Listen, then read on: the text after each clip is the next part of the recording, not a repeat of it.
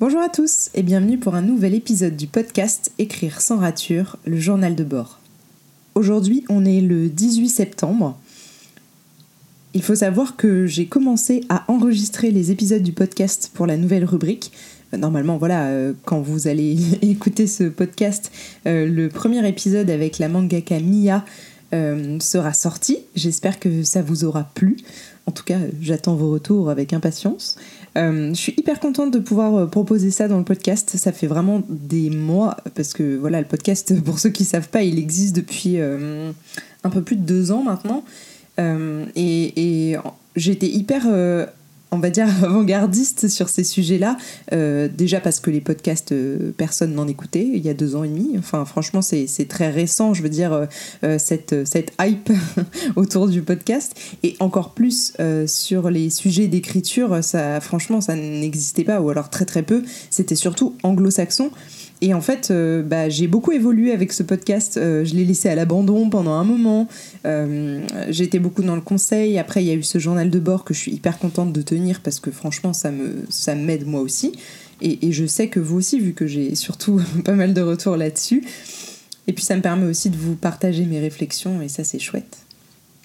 Mais, comme je vous dis, il évolue avec moi. Et ces derniers temps, je ressentais de plus en plus le besoin, euh, pas de me comparer, ça n'a rien à voir justement, parce que les personnes que je reçois pour moi, c'est incomparable avec moi-même. Euh, mais j'avais envie de découvrir en fait, euh, en rentrant par la porte des artistes, vous voyez, j'avais envie de, de connaître toutes ces personnes à qui je parle parfois sur Instagram, des auteurs, autrices, illustrateurs, illustratrices, bref, des créateurs pas forcément que j'admire, dans le sens où je, trouve que admirer, c'est quand même un grand mot, mais euh, que j'aime suivre, que je prends plaisir euh, à, découvrir euh, tout au long de leur posts, de leur story, etc. Donc je me suis dit, ben, pourquoi pas, franchement, creuser les choses et découvrir ces personnes beaucoup plus, parce que le podcast, c'est quelque chose d'assez intimiste finalement. Et donc, j'avais envie de les découvrir de cette manière. Donc j'espère que vous aussi et que ça vous plaira.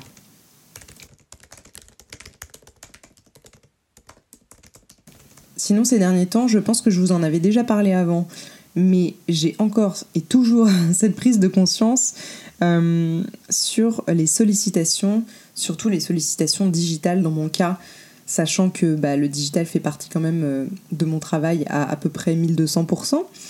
Et du coup, je peux pas trop passer à côté. Euh, mais si vous voulez, je me suis rendu compte vraiment cette semaine de, du trop plein de sollicitations que je recevais chaque jour en fait, euh, que ce soit par téléphone, par notification, par message, par ce que vous voulez. Et euh, pour le travail, hein, mais pas forcément que, dans le sens où il y a aussi beaucoup de sollicitations bah, justement pour le podcast, pour, euh, pour les articles, enfin pour plein de choses comme ça, et puis bien sûr dans mon travail en tant que consultante. Mais c'est vrai que c'est un, peu un trop plein. Euh, il y a des fois où ça me pompe une énergie folle. Et en fait, vous savez, c'est très insidieux parce que je me rends pas compte euh, dans la journée.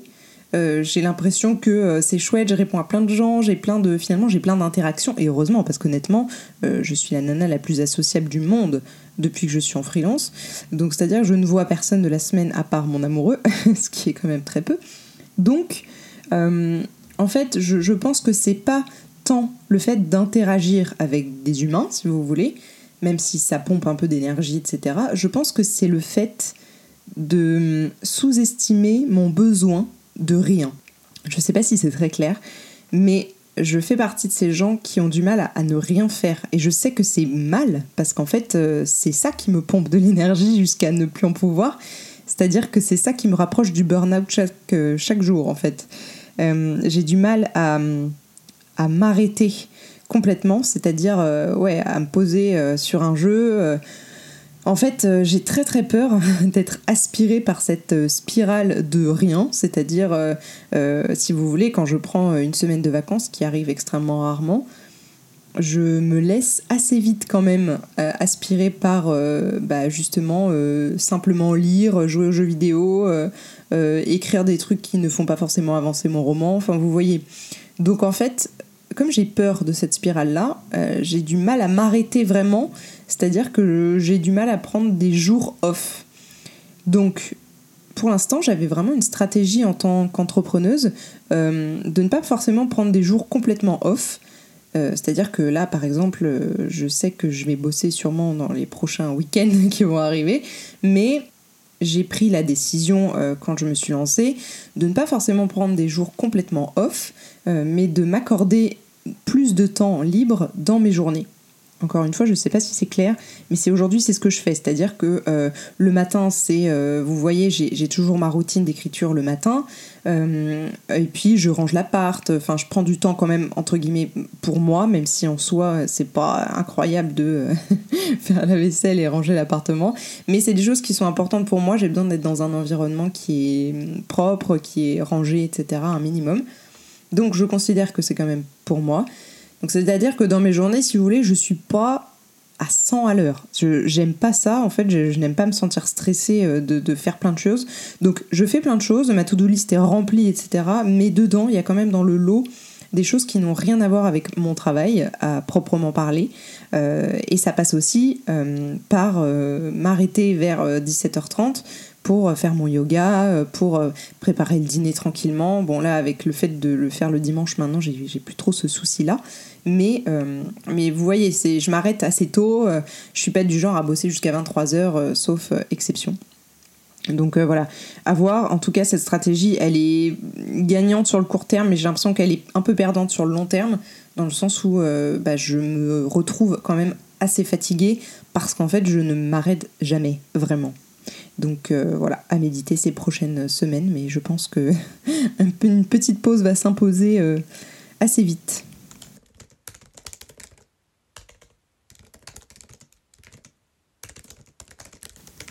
Voilà, après cette réflexion, je peux vous dire qu'aujourd'hui, c'est également le début de mon chapitre 2 euh, du roman, La mer est calme. Je suis dans un café un peu art déco que j'adore euh, et, je voulais vous parler de, quelque chose. En fait, euh, j'ai l'impression que écrire à l'extérieur me permet d'avoir un regard complètement différent sur mon écriture. C'est hyper intéressant dans le sens où je me sens beaucoup plus libre c'est très étrange parce que euh, je suis très libre chez moi, je, suis au calme, je suis exactement dans justement cette bulle créative que je me crée pour ce roman. Je suis bien et en fait j'ai quand même l'impression qu'écrire à l'extérieur m'apporte vraiment quelque chose. Ça m'apporte une ouverture sur le monde, sur plein de choses qui me manquent. Euh, je vous en parlais juste avant, j'ai l'impression quand même que de temps en temps ça me ferait du bien de voir du monde, euh, mais pas forcément d'avoir une, interaction avec ces personnes-là. Euh, c'est-à-dire que je me contente très bien d'un petit bonjour au serveur de ce café et, et, de lui commander une pâtisserie et un café glacé, quoi. Mais je pense que j'ai besoin de voir du monde, d'observer les gens. Euh, c'est quelque chose que j'adore et qui me manque vraiment. Donc là, j'ai pris vraiment conscience euh, que ça me fait du bien en fait d'écrire dans ce cadre-là. Peut-être pas tout le temps, mais de temps en temps, c'est vrai que je pense que je devrais pousser un peu le truc et, me bouger un petit peu les fesses pour, euh, pour sortir de chez moi et sortir du coup mon carnet et mon ordinateur par la même occasion.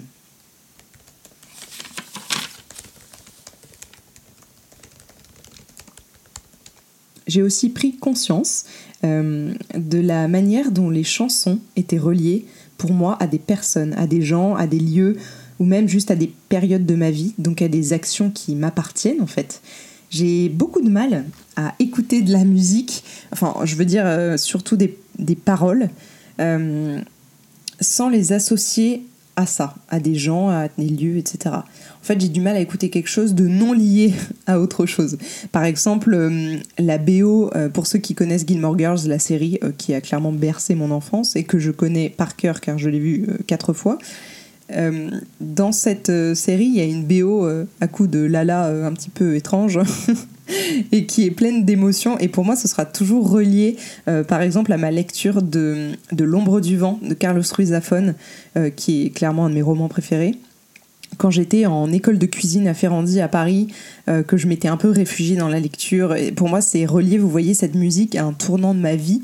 Et aujourd'hui, j'aurais vraiment du mal à la relier à autre chose, parce que dès que je l'entends, c'est automatique. Je, je, pense à ça. Je suis re la Camille d'il y a plusieurs années. Et c'est plutôt bien comme ça. En tout cas, j'ai beaucoup apprécié cette journée où j'ai pu écrire un peu partout, tout le temps. Euh, j'ai rien acheté pour moi, même si j'ai un peu fait du lèche-vitrine, euh, on va dire comme ça. J'ai essayé plein de choses, mais en fait rien ne m'allait, donc euh, bon, bah tant pis. J'ai aussi réfléchi à quelque chose. Je pense qu'en fait, on a tous une force dans l'art qui nous exprime. Je m'explique. Je pense qu'en fait, on a tous dans l'art qui nous, si vous voulez, qui nous correspond le mieux, par exemple moi dans l'écriture, on a tous une force qui est différente en fonction de chacun. Euh, je pense que, par exemple, j'ai une force qui est sur des détails, des émotions, des choses comme ça, et c'est vraiment ce que je retrouve dans mes livres. Euh, et ce qui manque à certains de mes livres, où j'ai voulu justement être autre chose que moi-même. Je ne sais pas si c'est clair du tout. Je me suis également posé la question, est-ce que c'est nous qui nous exprimons par le biais de l'art, ou est-ce qu'on est des véhicules pour l'art Vous voyez? Ça marche aussi pour les bactéries, il paraît, mais là je crois que je digresse un petit peu. Parfois je regrette de ne pas avoir vécu plus de choses, plus d'histoires d'amour, plus euh, bah, de plans d'un soir peut-être pour égayer mes romans. Toutes ces parties-là ne resteront que des récits, des morceaux d'autres qui ne m'appartiennent pas vraiment. Euh, certains auteurs s'en moquent en fait. Euh, perso, j'aime qu'il y ait une part de vécu, une grande part de vrai. J'écris mieux quand l'émotion m'est familière. On peut pas avoir tout vécu, je suppose, c'est impossible, mais j'aime écrire les petites choses, je crois, celles que personne ne connaît ou ne voit en tout cas, les détails de l'âme, comme j'aime les appeler. Pourtant, c'est pas toujours le plus reluisant, hein, mais qu'importe.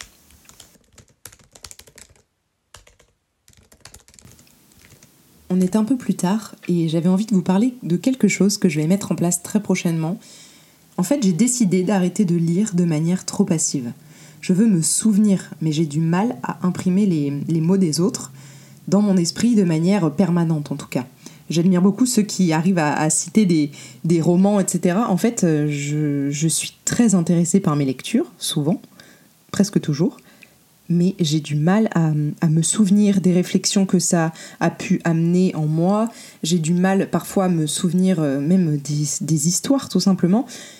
Et le but, c'est pas forcément de, faire une liste de, synopsis pour me rappeler euh, de quoi euh, parlent les livres que j'ai lus, mais surtout, j'avais envie d'amener quelque chose de plus, c'est-à-dire dans un carnet répertorier bien sûr les livres que j'ai lus, mais surtout d'apporter les réflexions en fait que ça m'a amené, les choses auxquelles j'ai pu penser, qui qu'est-ce que ça a fait ressortir chez moi, Bref, des choses comme ça et quelques citations parce que j'adore avoir euh, des citations de romans euh, à portée de bras, surtout quand ça me touche euh, comme ça, je me dis mais c'est que derrière il y a quelque chose de plus profond que simplement les mots de cet auteur ou autrice. Donc voilà, je vais tenir un carnet pour me souvenir, un carnet de lecture tout simplement. Aujourd'hui, on est le 24 septembre. Euh, je me rends compte que j'ai beaucoup besoin de lire ces derniers temps. C'est pour ça que j'ai un peu repoussé euh, le montage et l'enregistrement de ce nouveau journal de bord. C'est pas que j'écris moins, c'est que j'ai l'impression que j'ai besoin de me nourrir. Euh, je pense que c'est une incroyable nourriture de l'esprit, les livres. mais dans la société dans laquelle on vit, je trouve que c'est très dur. Et on en avait déjà parlé. Je trouve ça très dur de se, de se concentrer sur des mots de faire ce travail d'imagination. Euh, bon, je sais que je vous en avais déjà parlé, donc je ne vais pas revenir dessus euh, pendant 30 ans, mais c'est vrai que parfois j'ai du mal à décrocher, euh, bah, vous voyez, de, toute la charge mentale, encore une fois, de, sollicitation digitale, etc. J'ai du mal à, couper des notifs de tout ça, même si bah, aujourd'hui j'en ai plus sur mon téléphone, à part voilà, pour ma famille, etc. Mais c'est compliqué, je trouve. Euh, par contre, une fois que j'ai retrouvé ce rythme de lecture où vraiment euh, je suis dedans et c'est par exemple la première activité que je vais faire dès que j'ai un petit peu de temps libre, et c'est pas juste de scroller sur Instagram, vous voyez, ça dépend des priorités, mais dès que la lecture redevient une habitude, entre guillemets, une priorité dans les choses à faire pendant mon temps libre, alors là, ça devient un véritable bonheur. Et bien sûr que j'ai envie de me rappeler de tout ça, d'où le carnet en question. J'ai également remarqué quelque chose ces derniers jours, c'est que mon écriture euh, et surtout mon état d'esprit lors de l'écriture était très impacté par les gens, enfin plutôt par ma sociabilisation.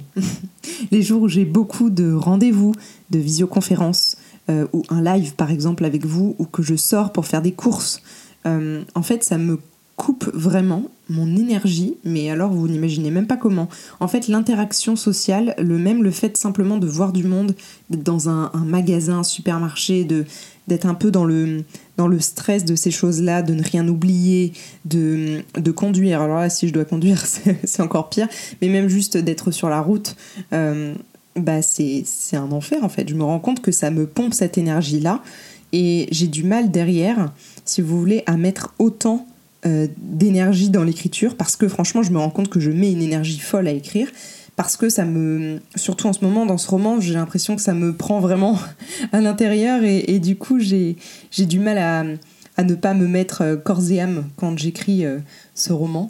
Je pense qu'il faut aussi prendre en compte euh, les jours où j'ai vraiment beaucoup d'interactions, justement beaucoup de rendez-vous téléphoniques, etc., qui sont euh, fatigants parce que bah, c'est du commercial, euh, de la prospection ou, même simplement des, comment dire, une concentration particulière avec mes clients où vraiment je, je suis à 1000% avec eux et, et j'ai pas envie voilà, de louper une info c'est un stress supplémentaire, vous voyez.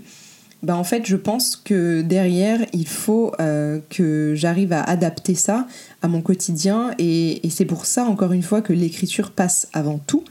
Euh, parce qu'avant ma journée de travail, justement, je n'ai pas encore dépensé cette énergie-là. Et donc, du coup, je suis plus à même de me mettre corps et âme dans mon roman avant de galérer pendant toute cette journée. Pour terminer, je voulais revenir sur euh, ce fameux carnet de lecture que j'ai commencé maintenant. Euh, déjà, j'ai terminé Rien ne s'oppose à la nuit de Delphine de Vigan. Je peux vous dire que ça a remué des choses en moi euh, que je pensais enfouies sous le tapis depuis des années. C'est des thèmes vraiment, je ne sais pas si vous l'avez lu, mais c'est des thèmes vraiment qui me sont très chers. Euh, qui me parle beaucoup euh, et qui me remue beaucoup. Donc euh, je pense que ça a eu une influence un petit peu négative sur mon mood pendant quelques jours. C'est pas très grave, mais je pense que ça m'a fait prendre conscience encore plus de plein de choses, notamment de mon envie d'écrire du vrai. Je pense que vous aurez peut-être vu ça dans un de mes posts Instagram, un des derniers que j'ai posté, où justement euh, je pose avec ce livre de Delphine de Vigan et où je vous dis que en fait écrire du vrai ça a l'air tellement difficile. Et par écrire du vrai, je parle vraiment pas forcément justement de fiction, mais euh, de s'écrire soi-même, de, de sortir de nous un bout de notre histoire pour le mettre euh, devant la lorgnette de plusieurs lecteurs, etc. Je pense que c'est un exercice qui est très difficile. Euh, j'admire beaucoup euh, du coup Delphine de Vigan dans ce livre d'avoir réussi à mettre en fait les mots justes sur. Euh, enfin, en tout cas, j'ai l'impression moi de l'extérieur que ce sont les mots justes et qu'elle a trouvé vraiment tout ce qu'il fallait pour décrire cette famille, son ambiance, ses problèmes aussi. Et en fait, j'ai peur de ça, sachant que, comme je vous l'ai dit, je pense qu'on a chacun sa force et, et je suis je suis assez persuadée que une des miennes, c'est de pouvoir euh, mettre justement des mots sur les émotions, euh, des mots sur, euh, sur le vécu intérieur. Mais j'ai extrêmement peur, si j'écris par exemple sur des choses que j'ai vécues moi-même, même si clairement il y aurait matière à le faire, que mes mots ne soient pas justes, que mes mots ne me rendent pas justice à moi-même et à mon vécu. J'aurais peur de ne créer qu'une pauvre contrefaçon de ce que j'ai vécu. Donc euh, je pense que ce sera pas pour tout de suite, mais en tout cas, ce livre a clairement euh, créé une réflexion autour de ça. Et ce carnet de lecture m'a aussi euh, fait prendre conscience qu'en fait, si je voulais garder les choses, si j'écrivais tout, si j'ai huit carnets, c'est parce qu'en fait, j'ai peur. J'ai peur d'oublier. Et avant, ça ne m'arrivait jamais. Et j'ai l'impression que depuis on va dire, allez, mes 18-19 ans, j'occulte des choses, que ce soit euh, de mon histoire ou, ou même des moments importants euh, dans ma vie. C'est à la fois le livre de Delphine de Vigan et à la fois le, la réflexion que j'ai eue autour de ce carnet de lecture pour euh, garder une trace de ce que je lis qui m'a fait me rendre compte de cette peur-là. c'est assez intime finalement de partager ça avec vous, mais je pense que c'est assez intéressant. je pense qu'on est beaucoup à garder des choses comme ça et à écrire en fait que ce soit de l'écriture automatique ou simplement de garder des choses dans des carnets comme ça qu'on peut-être on ne relira jamais ou surtout sur lesquels personne ne devrait tomber. Et euh, je me rends compte qu'en fait j'ai très peur d'oublier. J'ai peur d'oublier les gens, j'ai peur d'oublier euh, les moments que j'ai vécus. aussi petit soit-il. C'est pour ça que quand je suis dans des cafés, dans des endroits comme ça, dans des gares par exemple, j'ai besoin de, décrire les choses autour de moi, d'écrire les gens. Et je sais que plus tard, quand je relis, parce que ça m'arrive souvent, je suis hyper heureuse euh, de l'avoir fait parce qu'en fait je ne me souvenais plus euh, et ça me ramène des années en arrière avec euh, des états d'esprit dans lesquels j'étais, plein de choses comme ça. Je, pense que c'est juste cette peur là qui guide pas mal de choses dans ma vie. Donc voilà, c'était la petite réflexion du jour. Sur ce, je sens que ce journal de bord qui est sur plusieurs jours va être extrêmement long. J'en suis désolée. J'avais plein de choses à partager avec vous. Euh, je vais vous laisser là-dessus et puis euh, je vous annonce tout de suite que les prochains invités du podcast, euh, donc du coup qui seront là une fois par mois, vont être beaucoup trop cool.